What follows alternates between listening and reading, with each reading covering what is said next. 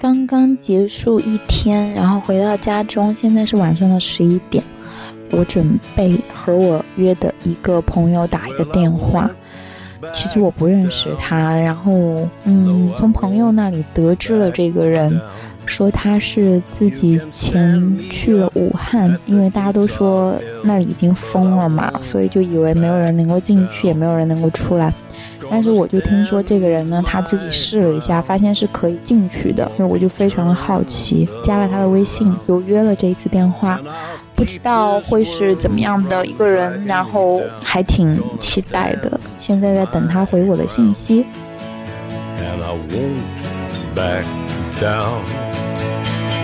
Hey, baby, there ain't no easy way out. Hey, I will stand my ground and I won't back down. 你好，你好，你刚才有一个很重要的电话要打是吧？对对，这边这边出武汉这边有一些问题，捐助物资的东西，刚给那边打电话，呃，可能可能还还要继续跟那个事儿。您您说没事儿，说咱们的事儿。很想认识一下你。然后也很好奇，就是你怎么会想要去？我是一个中年胖子，不用好奇。我好奇的是，就是你怎么会想去试一下，想去武汉？然后，并且你真的试成功了吗？因为之前就我们都是完全就是看一些有限的信息，凭想象就觉得不可能进去，然后甚至是想都不会想要去那个地方。我是星期天跟苗硕乐童一起看电影，完了就是。吃一点东西的时候，他们说他们有一个朋友就是试了一下，真的进去了。因为他们也是可能从肺炎爆发之后，然后就忙得很，然后我们也在家里待着，就很久没见了，所以也是现在可能稍微他们那边也松了一点，我们就正好约了一下，就见一下这样子。呃。他们怎么会提到我？哦，就你们只是谈到肺炎而已，是吧？聊到，我就问他们说，之前像香港的事情啊，像现在啊肺炎的事情啊，就是大家会有受这些事件有一些什么样的影响，会有一些什么样的思考，或者感觉自己有一些什么样的变化？我们就在聊类似这样的话题吧。我忘了具体是怎么样说到你，但是他提起来就是说，哎，真的是试了，有人是现在是可以进武汉的，然后我就说是谁呀？其实他们没有跟我介绍很多你，所以其实我对你基本上还是一无所知的。然后我就我就因为啊，他们就说你很。你的经历也很特别，然后就说你也很能说，然后我自己是一个好奇心蛮重的人，所以就听到一点，因为我其实是我有一点想去武汉的，但是我是无法无法去的，因为我就是就是要在工作嘛，就是是去办公室的那种工作，又是刚刚开始一份新的工作。所以我就也只是一个念 念想，就不可能抛弃这里的东西，跑去那里看一下。您您是哪里人啊？我是安徽人。OK，您是什么时候去的香港啊？因为您还跟他们聊到香港去年的这些事件，然后内内地对呃香港那边的一些想法什么的，你们聊天会聊到这一块儿。那是不是您去香港已经很久了呢？是我我是零九年来香港的，我今年都十一年了。OK。对我感觉我就已经是一个 local 了，其实因为十一年真的可以，对对对，嗯。我在印度待了这么多年，然后我在印度也待得很习惯，更不要说香港了。多少年？呃，印度大概得有五六年了吧。哦。我去过印度的，我还挺喜欢那里的。但是我那一次去也只是浮光掠影式的，只是看了一下主要的景点，是吧？对对对对对。但是那里还是给我一个很深的印象。虽然那里挺脏的，就我只拉过一次肚子，所以去之前所有人都在吓我说 你准备好拉肚子药啊什么什么的。然后，但是我去了，其实。大部分的情况下，我都还是感觉也很安全，然后吃的东西我也是放心的。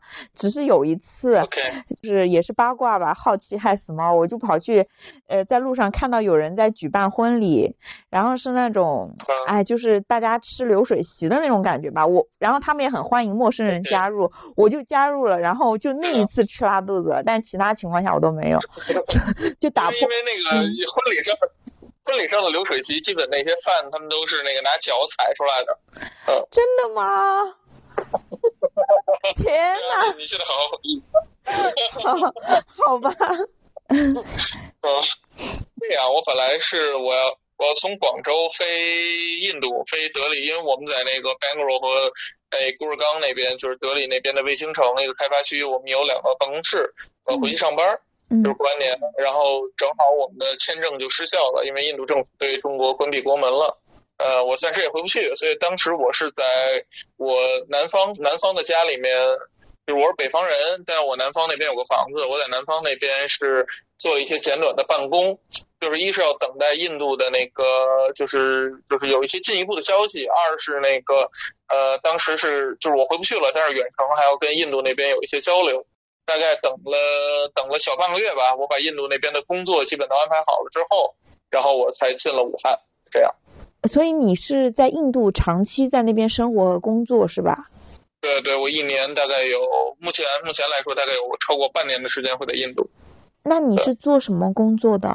呃我们我们是个 IT 公司，因为现在那边科技科技领域吧，或者技术领域，大概有百它的呃。就是目前来说发展的比较快的，或者市场上头部公司，基本上都有那个呃中国资本的这个这个背景，就中国投的钱。然后这些中国大佬们，他们其实就是因为中国的这个呃整个市场其实是见见天花板了，对，嗯就是见天花板。然后他们呃他们在寻找新的增长点，但是又缺乏了像类似于。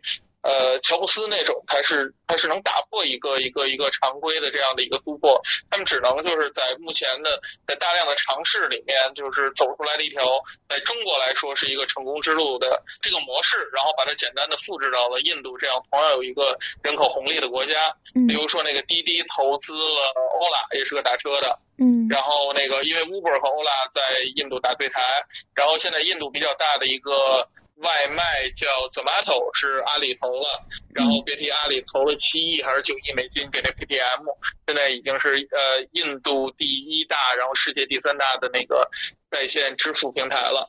呃，嗯，是不是扯远了？没有没有，我在听啊。对，还有印度的那个 Make My Trip，那是携程投的，哦，啊，然后还是扯得有点远。啊，没有没有没有？没有 没有，我在听。哦，所以 OK，你是这一个圈子的人是吗？啊，对，我是一个科学家，其实，嗯，哇塞，什么是？那你在哪？就是计计算机科学是吗？或者互联网科学？啊。呃，我就随便一说，你不要，你不要，你不要信，你不要信，我就随便一说。好吧我是拍电影的，嗯好吧，我我是拍电影这个事儿，苗硕他们跟你说过吧？没有，他们没有，真的没有。我对你的了解真的非常少，但是我就感觉你好像对我，对于我来讲，或者对于很多人来讲，我感觉你好像就是做了一个壮举。其实我会有这种感觉啊，就是如果大家都说那个地方在闹瘟疫，然后那里又就是现在在封闭的情况，二零一四年非洲闹埃博拉是西非、西非和东非在闹，我当时在非洲的南部的医院里躺了一个月。然后天天在那儿打摆子输液，然后一直没有确诊。我当时就盯着那个我在那小诊所里，电视在放着那个埃博拉的新闻，嗯每天他们都把那个死者啊就扔到坑里面啊，然后那个然后把那个患病的人扔扔过隔离带，扔到那个隔离的那个病房里面，我就天天一边输液一边在那看着这个新闻，在医院躺了一个月。经历过埃博拉了，这这些这这些这些小疫情不算什么，当时你你在医院里面你是得了埃博拉吗？不是吧呃，没确诊，就是他们的医疗条件无法确诊，？OK，那你自己的判断呢？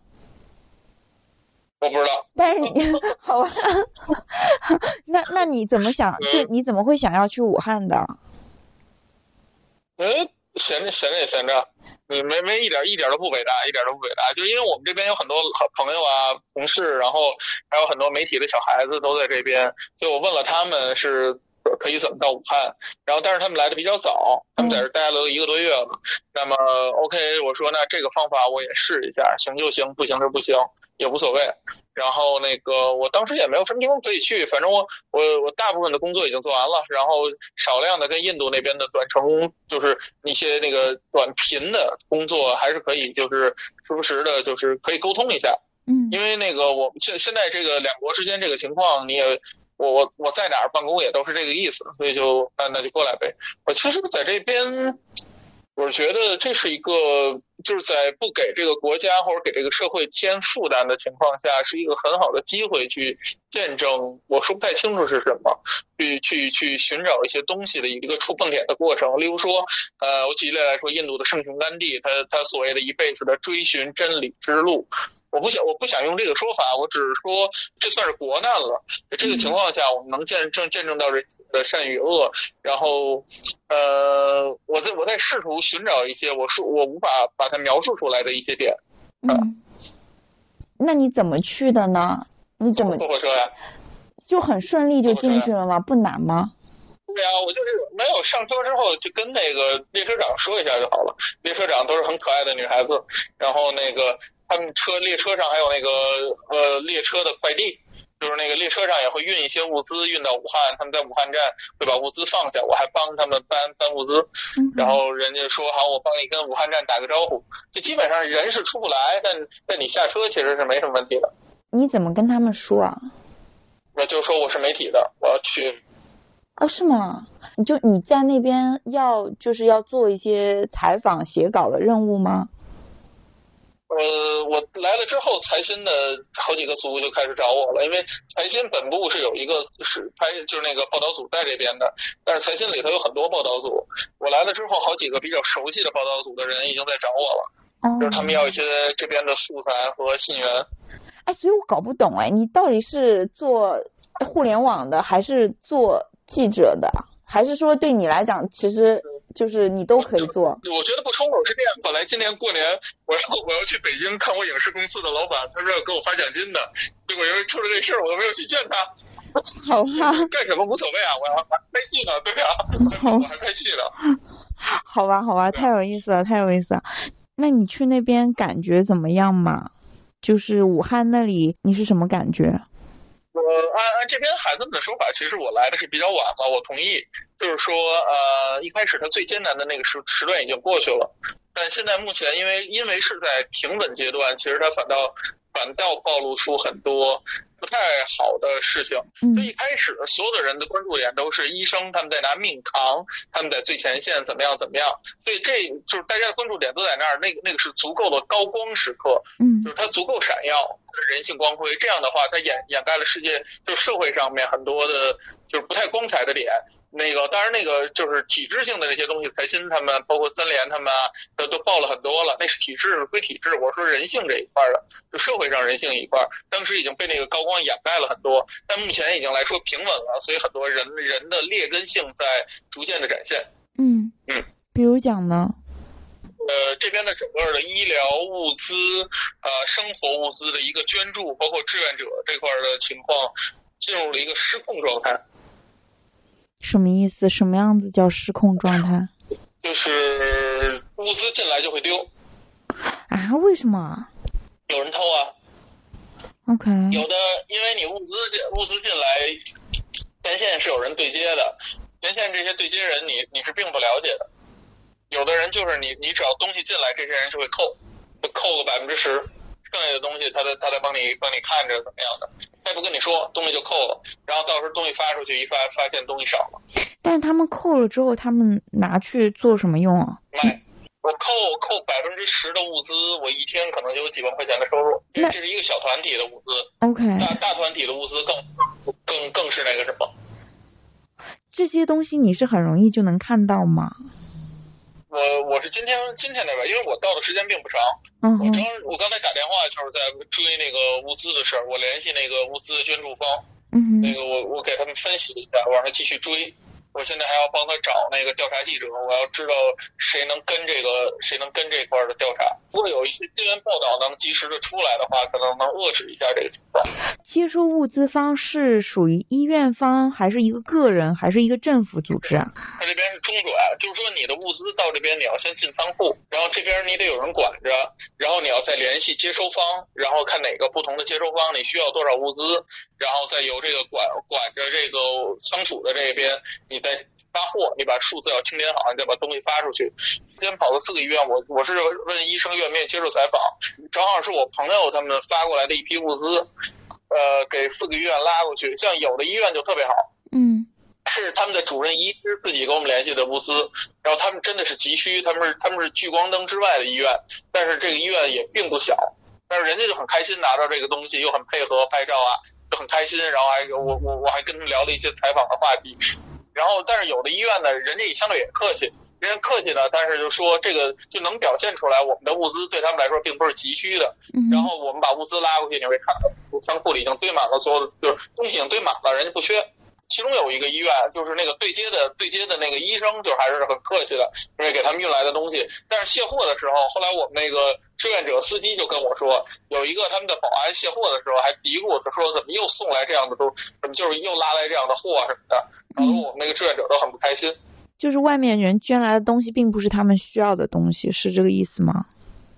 呃，我觉得整体一是整体协调调度的问题，二是呃各各个人的人性是有问题的，各个人的人性是有问题的。就我举例来说，就假如说这个保安对这个物资不感兴趣，因为这个物资我不是给他的，我是保护那个我是保护一线的医生的。嗯嗯嗯 OK，然后那个，但是如果如果你你把这个东西让这样的人去监管的话，我担心就会出问题。OK，你现在住在哪里啊？我我刚来的时候，我住希尔顿，没有住的地方，因为所有的所有的酒店都被征用了。嗯然后我当时一天要骑几十公里的车，现在我是刚搬到那个同济和协和医院的边儿上，这边很多媒体都住在这儿。OK，就是你在那边不害怕肺炎这种情况，还是说你的防护装备和对这这个肺炎的认识的了解是你是有信心的？我没有信心，我操！现在现在钟南山都没信心了，老实说，谁有信心啊？那你不觉得自己有点鲁鲁莽吗？老实说，我不觉得香港安全。嗯哼，怎么说？就是我们对这个病毒是未知的，嗯我们现在无法控制，我们只能隔离它，我们无法控制，我们无法治愈，我们只能观察，然后一点点研究。而现在其实只过了一个月的时间，研究时间是远远不够的。我不知道该怎么做，然后我不相信现在世界上会有什么特别安全的地方。嗯你看，像印度现在只报道了三例，嗯我不相信，嗯对，我不相信。然后以印度和中国这么频繁的这个人人际交互这个往来，虽然印度在第一时间就关闭了通道，不许中国人再进去了，但是他撤侨的时候有几个感染的。他们因为在印度的新闻是很自由的，如果有一定会报，但我觉得印度那边会有一些问题。呃，然后为什么来这边？就是我可能就是我不觉得有什么地方会特别安全，即使缩在躲在家里面也。我我我宁愿是直面这个危险，我会我会近距离的观察，我会想，因为你在外面，你你在外面，你通过媒体去了解那些东西，还都是隔着一层的，就是嗯别人去爆出来的东西。但是你在这边直面的观察这个社会以及当地的人以及当地的医医疗状况，然后我我们会跑医院，我们看直面医院的这个情况，呃，就是我我会我会觉得主动主动权更多一点，嗯，就我会主动去了解他。为什么就是你会觉得反正到处也不安全，但是我就是要去那里直面这件事情，而不是说我更保护自己呢？我先闲着也闲着，你一定要个理由的话，就闲着也闲着。好吧，好吧，你去多久了？天了，应该就就是你去之前九天之前，跟你现在你感觉你对那里的认识，或者你之前对那里的了解和现在对那里的认识有什么变化吗？其实我之前来过武汉几趟，我特别不喜欢武汉。中国我全都去过，然后我其实有不少武汉朋友，但那我们只是来就是呃认识他，然后了解他现在的状况，然后做一些力所能及的事儿。因为我来的其实已经是比较后期了，嗯呃，不像刚来的那些，就是来了一个多月那帮孩子们见的，每天见的都是死人，现在已经好很多了。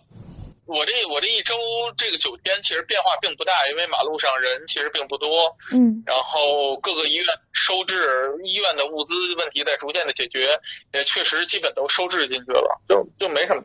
，OK，我们现在关注的点，医疗那块儿的话，就是一个是治愈，就是这个病毒我们现在并不完全了解。然后就是说，他现在有一些跟的跟进的新闻报道，就是那个病人出院之后又复阳，又恢复了阳性。然后你恢复阳性之后，会不会有传染性？这就是个问题。然后我从我来了之后，这边的医生就完全就封口了，不接受采访。嗯，就就基本就是这个感觉吧。然后再然后再逐渐的了解一些社区和志愿者的事儿。嗯嗯。然后我其实比较现在比较常各处的那个动物，包括流浪动物什么的，呃，有流浪的人，有流浪的动物，他们现在都找不着吃的。我之前还拍了视频，然后还给他们买吃的，就有流浪者去翻那个隔离隔离点儿扔出来的剩饭。就你能看到有这种流浪的动物和人在街上是吗？对啊，能看到。那野狗就在那个马路上跑，然后野猫偶尔也有。这边的野猫其实都不瘦，但是真的，他们应该没什么吃的了。老实说。因为整个城市都是空的呀，没有没有生活垃圾，所以这些野生的就流浪的动物，它们是没有食物的。其实那里现在的一城市的景观，跟我们熟悉的、想象的那种都市的样子，其实很不一样，对吧？我我是传奇那部电影，你有概念吧？我不知道。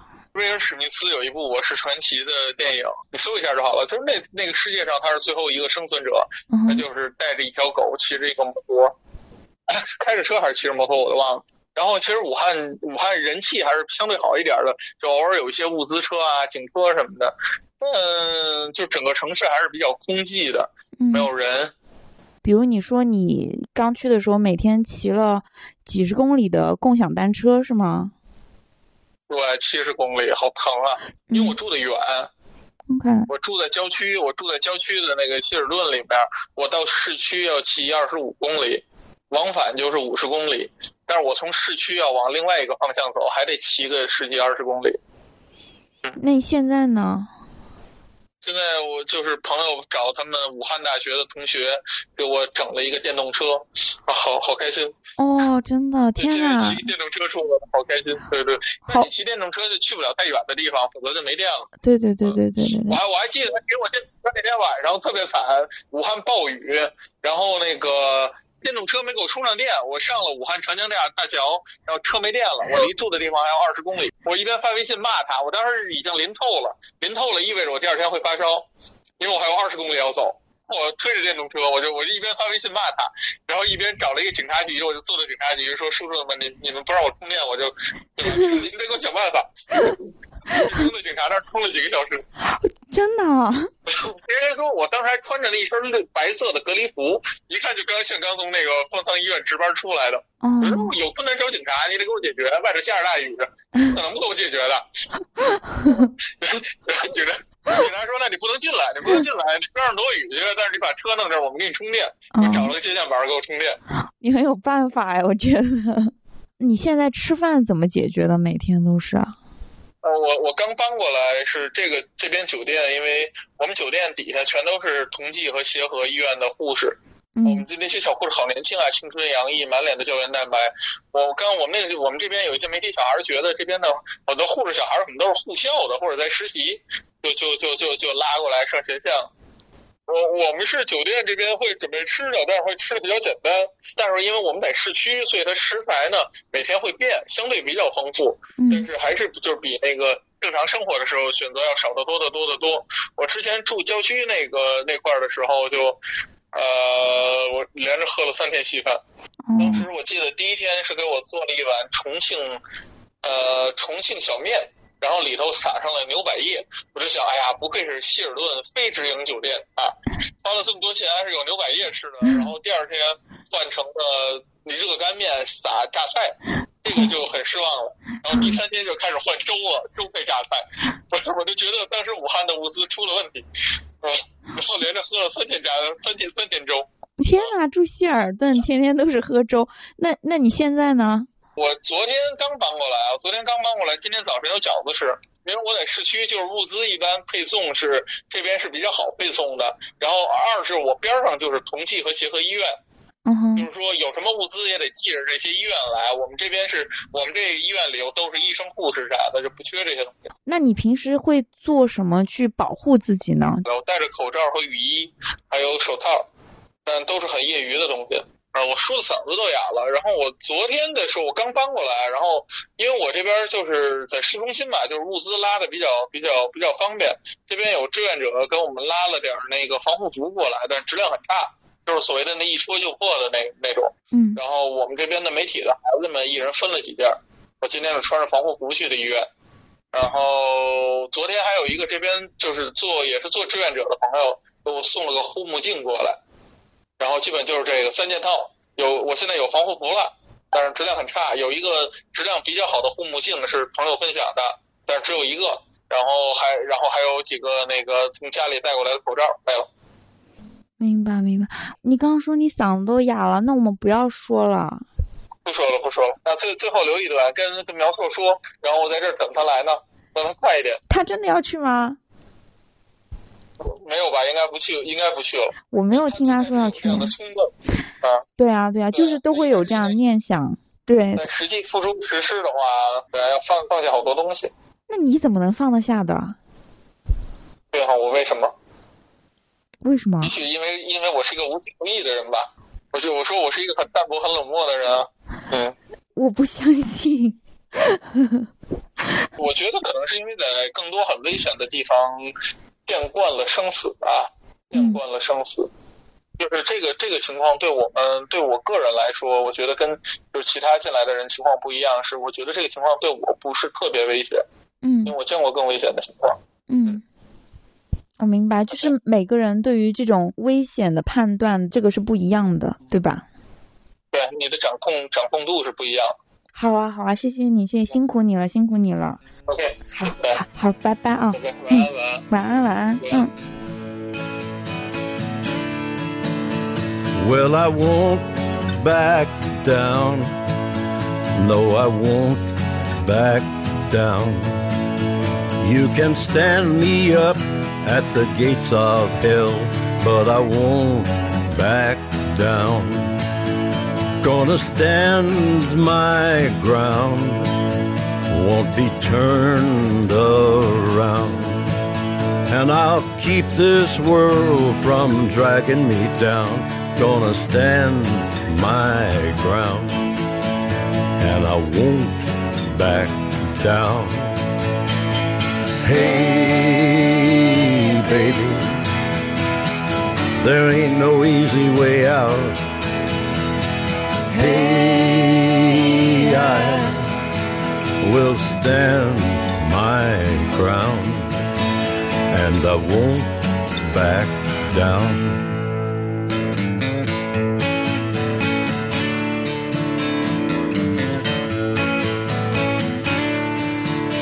Well, I know what's right.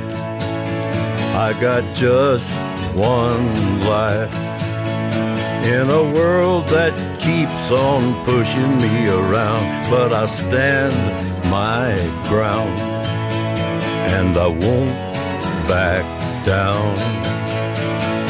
Hey, baby, there ain't no easy way out. Hey, I will stand my ground and I won't back down. No, I won't back down.